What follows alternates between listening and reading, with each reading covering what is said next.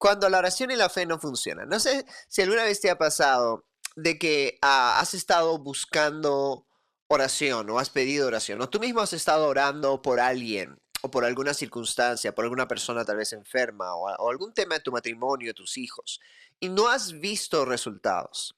Ah, hace unos días había, este es uno de los temas, desafortunadamente, y digo desafortunadamente porque no debería ser un tema contradictorio, no debería ser un tema difícil de entender, pero lo es, y hay mucha contradicción con esto en cómo se ora y cómo debes de orar y qué tipo de, palabras debes usar y por qué es que cuando oraste por alguien no pasó nada y por qué es que cuando oramos por una persona no vemos los resultados o la sanidad o el milagro, la provisión o el cambio en la vida de esas personas. Estamos orando, estamos buscando, estamos ayunando y no pasa.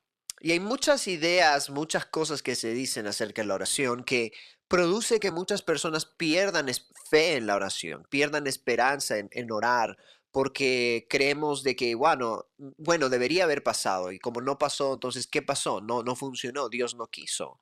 Y eso pone en tela de juicio a veces el carácter de Dios, porque hay muchas personas que dicen, bueno, si tanto oramos por esto y no funciona, será porque Dios quiere que no funcione, Dios quiere que esto no pase. Ah, y, yo puse hace poco un post que fue un poquito contradictorio con algunas personas sobre la oración y la repetición y tres tipos de oración que no deberíamos de hacer o tres tipos de oraciones que no son poderosas.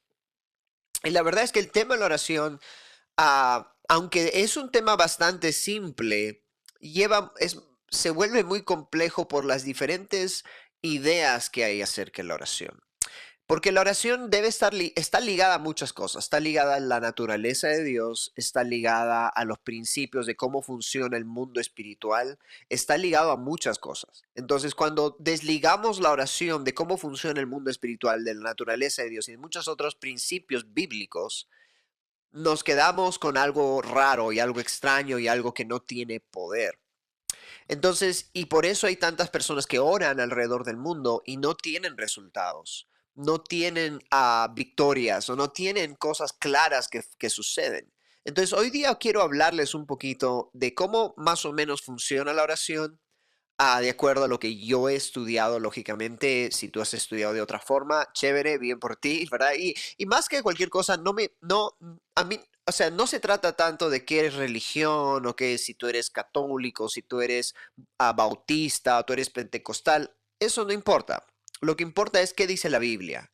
Bíblicamente, ¿qué podemos sacar sobre la oración y qué, nos dice la palabra? yo sé que hay mucho que hablar, no voy a hacer un estudio exhaustivo de la oración, lógicamente, hoy día, pero sí quiero darles algunos puntos de vista, algunas ideas y algunas cosas bíblicas que te van a ayudar a ti a entender la oración más y tal vez a tener algunas respuestas de por qué no funcionaron ciertas oraciones en tu vida o por qué no funcionan las oraciones de algunas personas y las de otras sí.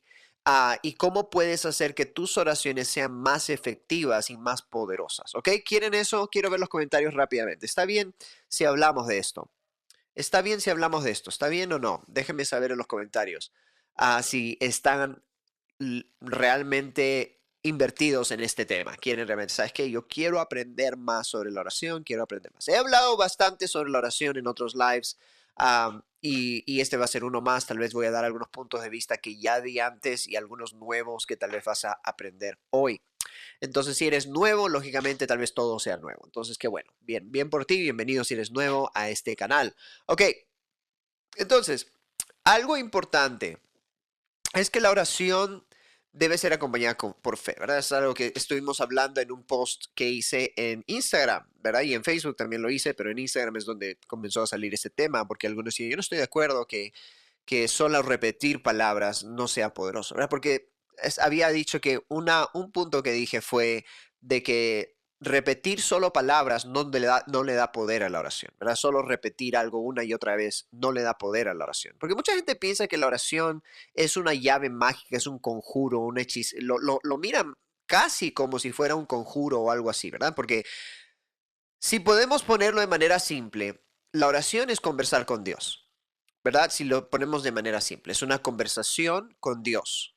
Punto. Ahora, si yo converso contigo y te digo lo mismo una y otra vez, lógicamente no tiene sentido porque ¿qué sentido tiene hablar contigo? Ahora, tenemos que entender que Dios no es un espíritu demoníaco, una cosa rara, es un, es un ser superior que tiene sentimientos, tiene emociones, tiene intelecto. O sea, Dios es, es una, eh, nos hizo a su imagen. O sea, literalmente yo estoy, tú y yo fuimos hechos a la imagen de Dios. No te palabras, cuando hablamos con Él es, es casi como hablar con cualquier otra persona. Porque en ese sentido Él es como nosotros. Él tiene anhelos, tiene deseos, tiene pensamiento, tiene intelecto. No es una un hada madrina que tengo que repetir 20 mil veces algo para que me entienda.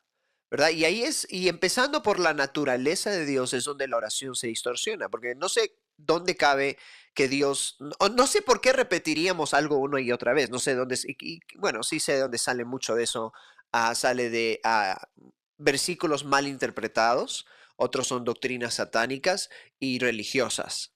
Entonces, a donde nos dicen, tienes que repetir esta oración todo el tiempo, todos los días, todas las veces. Ahora, yo creo que hay un lugar para las repeticiones en ciertos casos donde el Espíritu Santo nos guía a algo así. Por cierto tiempo y para ciertos, ciertas situaciones y para ciertas cosas específicas, ¿verdad? Ah, por ejemplo, en guerra espiritual es uno de los mm, lugares donde probablemente vas a repetir cierta oración ah, para ciertas personas. Por ejemplo, cuando hacemos liberación en ciertos casos, Ah, depende del caso ah, y depende de lo que está pasando. Hay ciertas oraciones que funcionan para desligar legalmente ciertas cosas. O sea, no es necesariamente que yo le estoy diciendo a Dios algo, sino estoy haciendo una declaración legal, porque mucho de lo que es liberación y sanidad interior está conectado a a actos legales, o sea, literalmente juicios en contra de nosotros que tienen que ser hechos. Es como que vas delante de un juez en una corte y ¿no? Tomas ciertas precauciones, hay ciertos protocolos que tienen que seguirse para que haya una liberación o haya una sanidad o haya ciertas cosas. Entonces, dependiendo del caso, hay ciertas oraciones que nosotros sí usamos donde repetimos para cierta persona y para la otra persona hacemos la misma oración y para otra persona hacemos la misma oración, porque son declaraciones legales. Estamos literalmente yendo delante de Dios como juez y con el acusador o los acusadores y hay ataduras, hay demonización, hay varias cosas pasando y tenemos que desligar eso y para eso hay un lenguaje y un protocolo que debe seguirse. En esos casos, la repetición es buena, lógicamente, porque tiene mucha efectividad, hay mucho fruto y después de una oración hecha correctamente, con las palabras correctas, en la situación correcta, causa una liberación, una libertad, una sanidad que tal vez si yo hubiera dicho otra cosa no hubiera pasado, si hubiera, lo hubiera hecho de otra forma no hubiera sucedido. Espero que eso tenga sentido. ¿Cuántos aquí están conmigo todavía? Entonces hay ciertos casos, ponme ahí en los comentarios si estás entendiendo, hay ciertos casos donde repetir ciertas oraciones tiene un resultado. Ahora, si Dios te llama a declarar algo, es una declaración legal, estás decretando, es un tema legal donde Dios te está diciendo, decreta esto porque tal vez hay partes de ti que no lo creen o tal vez esto tiene que ser pronunciado en el mundo espiritual de una manera constante por un cierta por una cierta por un cierto tiempo determinado para que haya efecto y se produzca el cambio. Entonces, no es un tema de donde yo estoy hablando con Dios lo mismo una y otra vez. Lógicamente, cuando yo hablo con Dios es estoy hablando como si estuviera hablando contigo. Es mi relación con Dios no puede estar basada en repeticiones vanas, como dice la Biblia. Hay un versículo en la Biblia donde habla, no den repeticiones vanas como los fariseos, los religiosos. Entonces, repetir y repetir, repetir no es una forma de conversación con Dios. No, eso solamente crea más distanciamiento entre tú y Dios. Si tú crees que solo ir a Dios tienes que repetir cosas para Dios, entonces ya has perdido conexión con Dios. O sea, déjame ser súper claro con algunos. Entonces, no se trata de repetir y repetir. La repetición está ligada a ciertos actos legales y ciertas situaciones donde el Espíritu Santo te guía a hacer eso para que puedas tener algún efecto espiritual. Sin embargo, si toda tu vida con Dios o tu relación, o sea, apenas te pasas tiempo con Dios, estás tratando de repetir algo pensando de que eso va, no sé, no sé ni qué pensaba, porque en verdad eso lo único que crea es más distanciamiento. Porque literalmente cuando solo te dedicas a repetir cosas y no tienes ah, intimidad donde Él te habla, tú le hablas, Él te contesta, tú le preguntas algo, Él te responde. Entonces lo único que tienes es, es una relación bastante fría y superficial y religiosa. Entonces lo que queremos es entender que hay cierto lugar para repetir y hay cierto lugar para poder para tener una relación íntima con Dios, ¿verdad? Para poder hablar con Él, conversar, compartir tu corazón, hacerle preguntas, Él te responde, escuchar su voz, y eso es más espontáneo. Entonces la oración en sí, si se podría poner de una manera, es intimidad con Dios y sí hay cierto lugar para repetir, sí hay cierto lugar para ciertas cosas, ah, pero no debería de ser solamente eso. Te estoy hablando de eso porque hice un post hace un tiempo, hace unos días atrás, y hay personas que no, no, no sé si no entendieron o no sé si ah, como que fue afectado un poco su, su manera, porque hay mucha gente que todavía se acerca a Dios con la idea de que tengo que repetir cosas y tengo que repetir, y Señor, perdóname, Señor, háblame, Señor, bla, bla, bla, bla, la verdad. Y repites lo mismo todas las veces y no tiene ni sentido lo que estás repitiendo, porque en primer lugar, Dios no necesita que le repita las cosas número uno, ¿verdad? Él no, no se olvida. ¡Ay, me olvidé! ¿Qué me dijo ayer, verdad? ¿Qué me dijo ayer a Isolina, verdad? Está Isolina. ¿Qué me dijo ayer? No me acuerdo. ¿Puedes repetirme, por favor, lo que me dijiste? Porque me acabo de olvidar, ¿verdad? Es como si tuviera algún tipo de problema de memoria. hay mucha gente, no sé por qué, creo que hacemos, no sé, ¿alguna vez te ha pasado a ti? Quiero verlo en el chat. ¿Alguna vez te ha pasado que has vivido una relación con Dios donde estás repitiendo cosas? Y mi pregunta es, ¿por qué lo repites? ¿Por qué lo has estado repitiendo una y otra vez?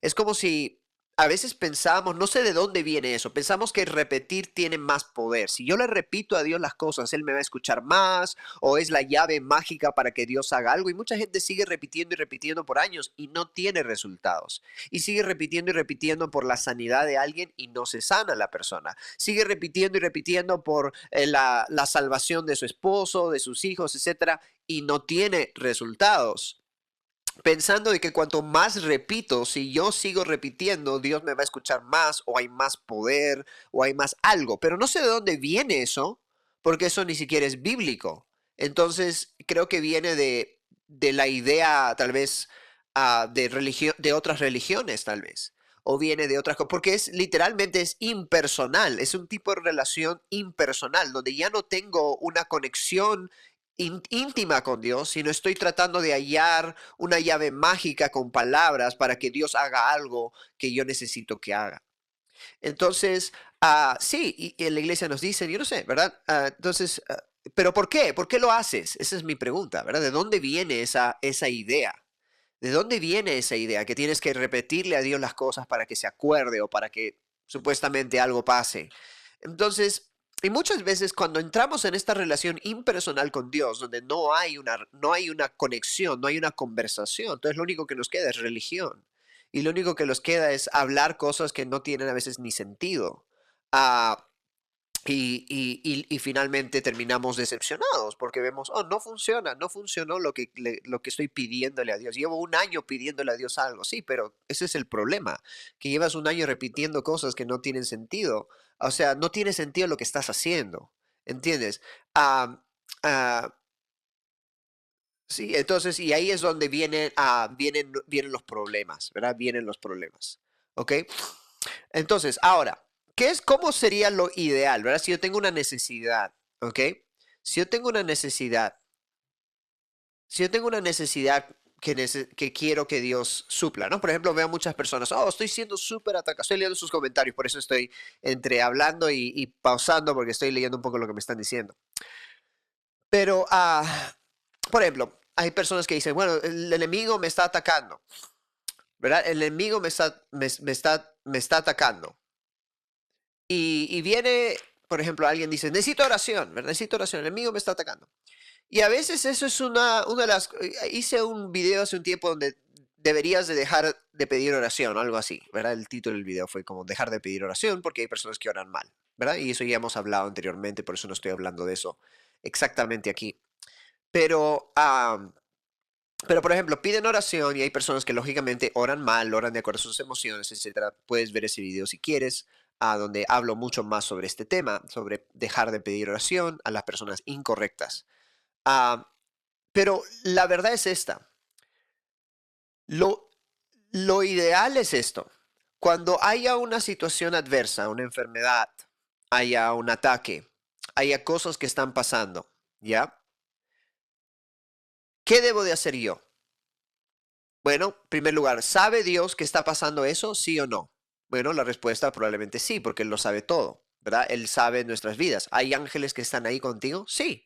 Lógicamente, si estás pasando por un ataque, una enfermedad, un, algo difícil en tu vida con una persona que amas, con una persona que quieres, cosas que estás viviendo, estás, está pasando algo duro en tu vida, Dios sabe que estás pasando eso. ¿verdad? No es como que, ah, Dios no sabe, seguramente está ocupado haciendo algo más. Entonces, es lógico pensar que Dios sabe porque Él lo sabe todo, Él es omnipresente, ¿verdad?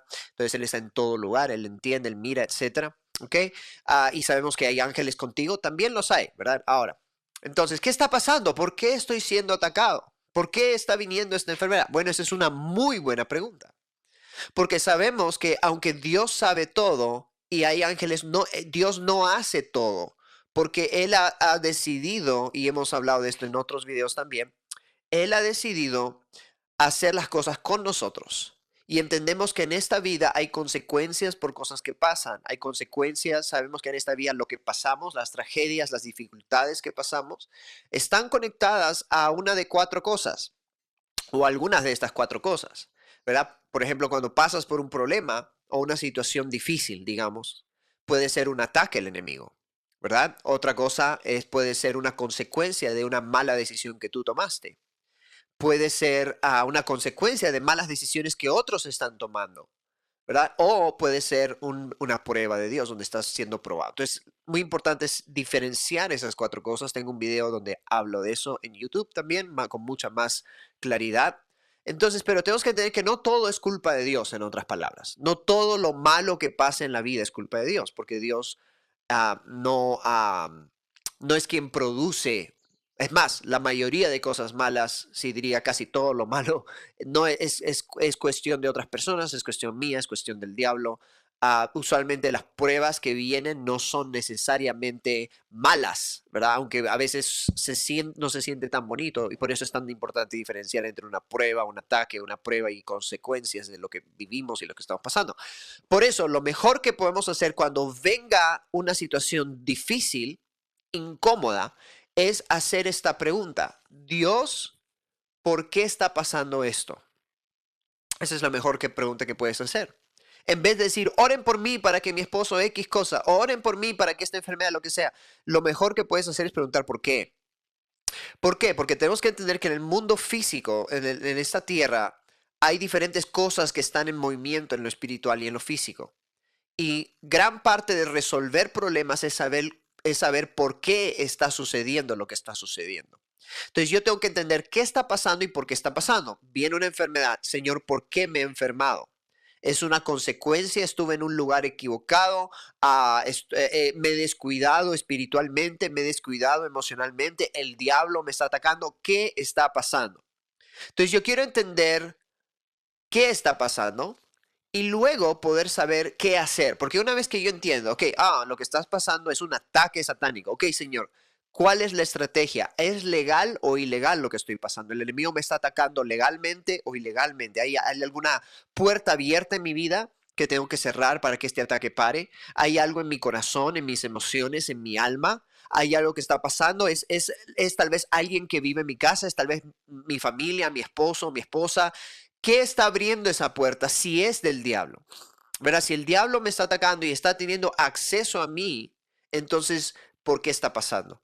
Entonces, luego puedo ir en una conversación con Dios para entender qué está pasando, por qué está pasando y luego tener una estrategia para salir de eso. Muchos no hacen nada de eso y nomás piden oración. ¿verdad? Ora por mí para que esto desaparezca, ¿verdad? Y nomás están orando, orando, orando, pero tienen puertas abiertas tienen cosas que están pasando y permitiendo que esos ataques permanezcan en sus vidas. Y porque no están, no entienden cómo funciona el mundo espiritual. Entonces, literalmente, están orando y orando y pidiendo oración por algo que no va a pasar porque hay accesos legales. Hay, ¿Ves? Dios es un Dios justo, ¿verdad? Dios es un Dios justo. Él no es un Dios injusto. En otras palabras, ¿qué quiere decir eso? Que si hay un acceso una puerta abierta a tu vida que no está cerrada, Él no es injusto. En otras palabras, Él no puede nomás cerrar esa puerta. Tú tienes que cerrar esa puerta. O alguien en tu familia tiene que cerrar esa puerta, dependiendo con quién vives o con quién estás, o si estás eh, eh, eh, atado o atada emocionalmente con alguien que tiene puertas abiertas. Entonces, Él no va a nomás hacer algo si tú no das el paso o esa persona no da el paso, porque eso sería injusto. Él dejaría de ser justo si es que fuera a intervenir de esa forma. Entonces, por eso mi responsabilidad es hablar con Él y, y su espíritu me guiará a qué está pasando y luego yo puedo tomar decisiones que van a cerrar esas puertas y una vez que esas puertas cierren, ese problema va a dejar de existir. Entonces yo he visto muchos casos, por ejemplo, donde, ah, donde por ejemplo, ha habido personas que han tenido problemas económicos fuertes, y Quiere y yo somos unos que hemos tenido problemas fuertes, fuertes, fuertes, fuertes. Y Dios nos dice, siembra, siembra, siembra. ¿Por qué? Porque por causa de que no estás sembrando suficiente, no estás teniendo cosecha. Entonces Dios nos ha hablado muchas veces y yo he visto muy claramente cuando he sembrado, cuando Dios me ha dicho, y he sembrado la cantidad que Dios me ha dicho en el lugar que Dios me ha dicho, he visto frutos casi a los días, a la semana, ¡pum!, prosperidad, bendición, cosas comenzaron a venir financieramente para nosotros. Entonces hemos visto eso porque lo que estaba reteniendo las finanzas para nosotros era la falta de sembrar lo que deberíamos de haber sembrado. Porque es un principio bíblico la siembra y la cosecha, ¿verdad? El diezmo también, etc. Entonces, ah, por ejemplo, este es uno de los casos. Otros casos, por ejemplo, hemos visto, una vez yo estaba orando por alguien por sanidad y esta señora tenía un dolor fuerte en la columna ya bastante tiempo, estaba con dolores fuertes, estábamos orando, oré por ella, ah, oramos por ella y no, se, no, no, no sentía, le decía, ¿cómo te sientes? ¿Te sientes mejor o no? Y, y luego ella dijo, no, no me siento mejor, todavía me duele. Dije, oh, ¿qué, ¿qué está pasando? Y sentí el Espíritu Santo me dijo, falta de perdón hacia su esposo. Entonces yo le pregunté, ah, ¿tú estás casada? Le dije, bueno, sí, me dijo, ¿has tenido problemas con él? ¿Hay algún tipo de, perdón o algo que tal vez hay, problemas entre ustedes? Creo que le dije. Dijo, sí, tenemos problemas. Y le dije, mira, yo siento que tienes que perdonarlo. Y bueno, fuimos en una administración, la oré, le, ayudé a orar, a, a, conectar con Dios en ese sentido, a poder dejar ir, a perdonar. Y ella perdonó a su esposo en ese momento y la enfermedad desapareció de su cuerpo. Entonces, ah, eh, ¿qué estaba pasando? Esa enfermedad no se iba a ir hasta que, o ese dolor en su columna no se iba a ir hasta que ella no perdonara a su esposo, porque la puerta abierta era la falta de perdón. Entonces tenemos que entender que en el mundo espiritual todo funciona en base a reglas y cuando el enemigo tiene acceso a muchas personas, muchas veces es porque tenemos puertas abiertas, ya sea que seamos conscientes de ellas o no seamos conscientes de ellas.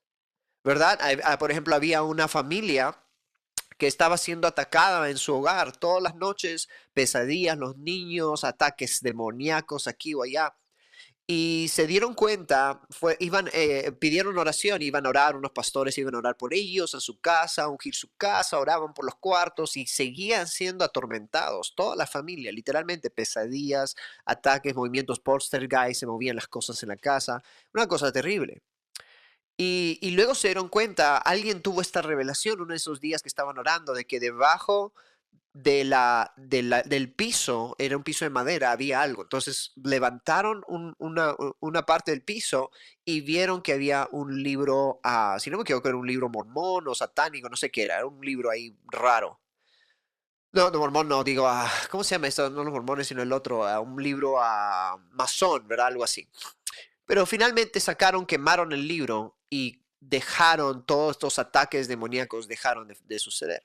Entonces, a pesar de que estaban orando y orando y orando y orando, el problema no era oración, el problema no era fe, el problema no era que Dios no quería, el problema era que había algo que estaba dando acceso a estos espíritus para estar en esa casa. Entonces, cuando se trata de oración, tenemos que entender la naturaleza de Dios. Dios es un buen Padre, es un buen Dios, Él siempre nos ama y Él siempre quiere lo mejor. Él no quiere que nadie sufra, Él no quiere que nadie se muera, Él no quiere o muera antes de tiempo, lógicamente. Él no quiere que nadie se enferme, Él no quiere que nadie sufra, ni la familia, ni las personas por enfermedades o por dolor o por pobreza o por nada. Dios quiere que todos vivamos una vida abundante. Jesús dijo, el ladrón vino para robar, matar y destruir, pero yo vine para dar vida y vida en abundancia. El corazón de Jesús es vida abundante para ti, para tu familia, para tus hijos, para todos. Ese es el corazón de Dios.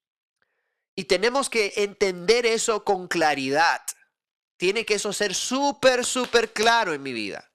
Porque yo no puedo estar echándole la culpa a Dios por cosas que estoy sufriendo, porque Él no tiene la culpa, porque sabemos que Él no quiere eso para mí.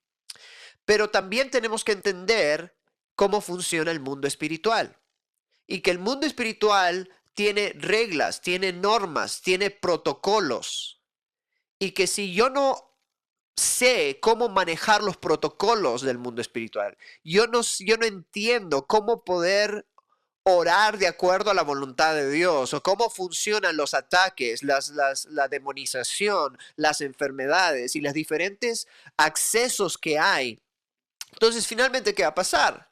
Voy a estar orando y repitiendo cosas que no van a tener resultado, como esta casa, esta mujer, esta familia que está siendo atormentada, estaban orando, orando, ayunando, orando aquí con aceite, con todo, estaban reprendiendo todo y nada pasaba porque había un acceso como cuando nosotros estábamos pasando por tiempos económicos duros y no estábamos teniendo resultados en la economía porque había un acceso, habían leyes espirituales que no estábamos acatando, protocolos que no estábamos respetando.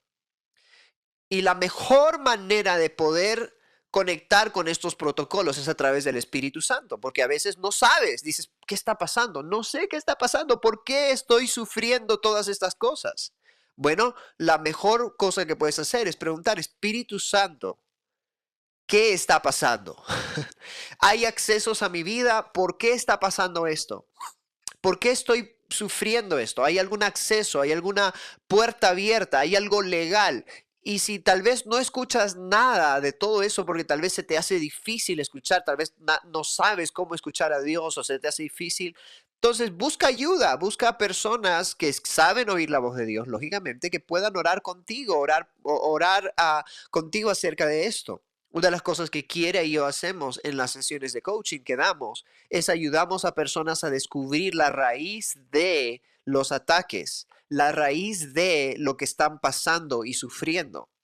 Porque sabemos que no solo, mucha gente piensa que venir a una sesión de coaching es, Abraham, ora por mí, quiera, ora por mí y todo me va a resolver, porque la oración del justo puede mucho. Sí, la oración del justo puede mucho, pero hay protocolos que deben seguirse con esa oración.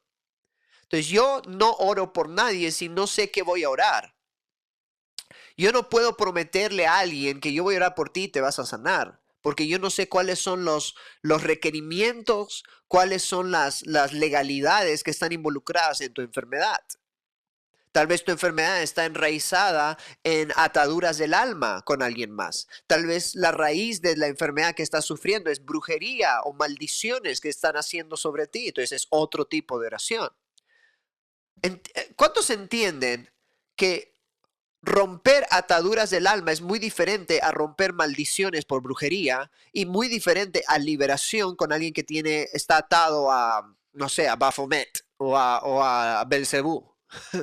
¿Cuántos entienden que son diferentes oraciones? Son diferentes protocolos que deben seguirse.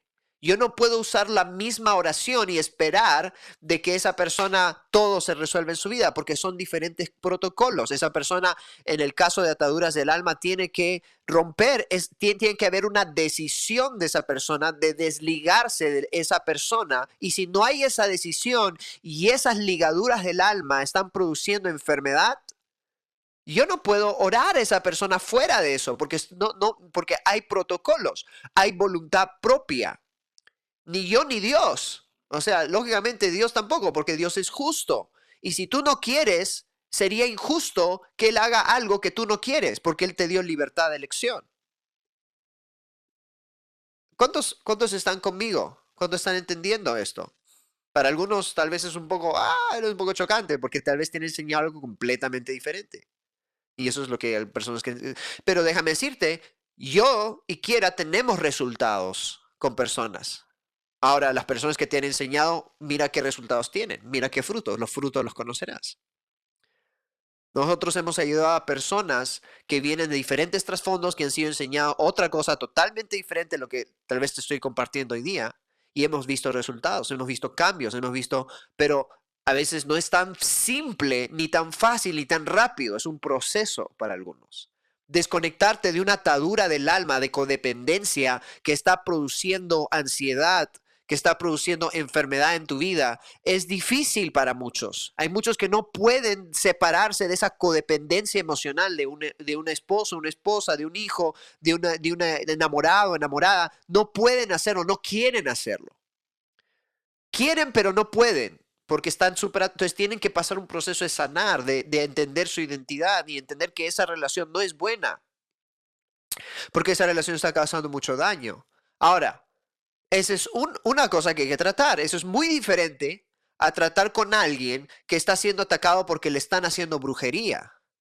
Entonces la brujería, a diferencia de las ataduras del alma, está conectado a puede estar conectada a muchas cosas. Puede estar conectado a maldiciones generacionales, puede estar conectado a algún tipo de pecado que esa persona está llevando, orgullo, autosuficiencia u otras cosas más que producen que la brujería pueda tener efecto en esa persona. Entonces, cuando ministramos a alguien que está siendo atacada por brujería y esa brujería le está causando alguna enfermedad, tenemos que lidiar con diferentes cosas que van a dar quitarle el poder a esos hechizos, conjuros, a esas cosas que se les está enviando. Y una vez que lidiamos con eso, cortamos todo eso, esa persona es sana.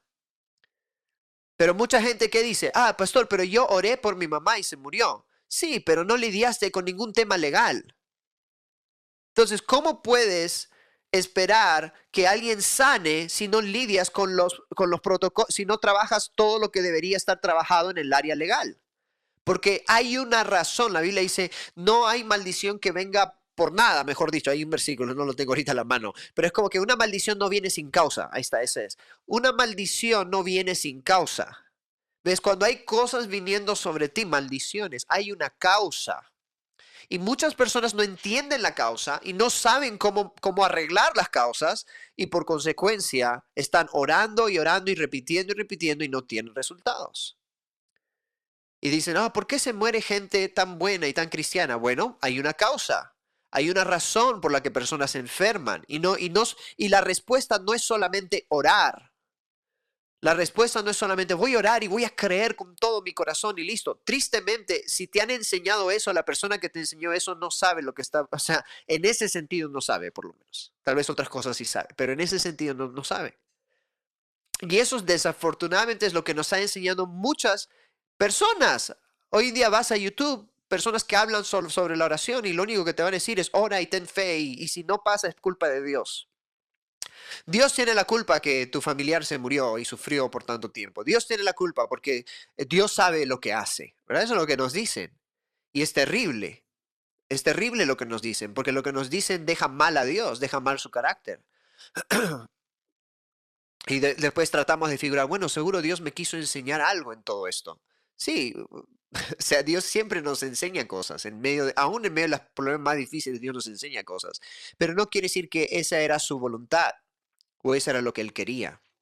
Y no quiere decir que no había una solución para eso, tal vez sí había una solución, pero como no tenemos el conocimiento y porque nomás nos dicen ora y ten fe y punto, y no entendemos que esa enfermedad puede venir por diferentes razones y que cada razón tiene una solución diferente. Entonces hay personas que pueden estar enfermas o siendo atacadas porque tienen orgullo, falta de perdón, como dije hace un rato. Y hasta que no suelten eso, tal vez esa enfermedad va a seguir teniendo poder sobre ellos. Y hay personas que no van a perdonar por más que tú les digas que perdonen.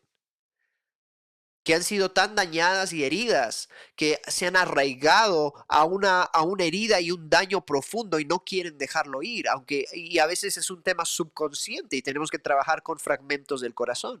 Y si hay personas que no saben trabajar con fragmentos del corazón, tal vez esa sanidad no va a pasar